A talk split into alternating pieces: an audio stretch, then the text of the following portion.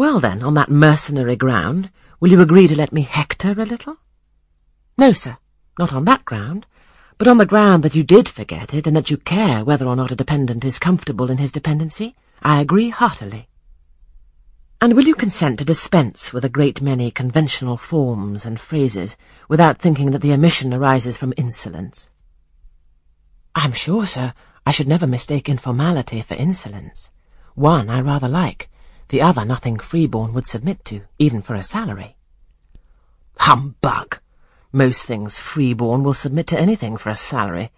Therefore keep to yourself, and don't venture on generalities of which you are intensely ignorant. However, I mentally shake hands with you for your answer, despite its inaccuracy, and as much for the manner in which it was said as for the substance of the speech. The manner was frank and sincere. One does not often see such a manner. No, on the contrary, affectation or coldness or stupid, coarse-minded misapprehension of one's meaning are the usual rewards of candour.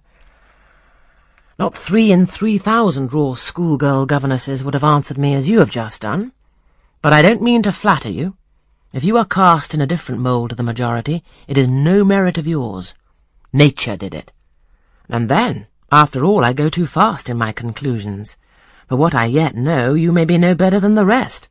You may have intolerable defects to counterbalance your few good points. And so may you, I thought. My eye met his as the idea crossed my mind. He seemed to read the glance, answering as if its import had been spoken as well as imagined.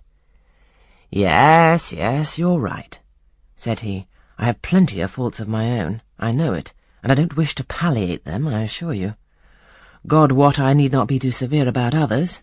I have a past experience, a series of deeds, a colour of life to contemplate within my own breast, which might well call many sneers and censures from my neighbours to myself.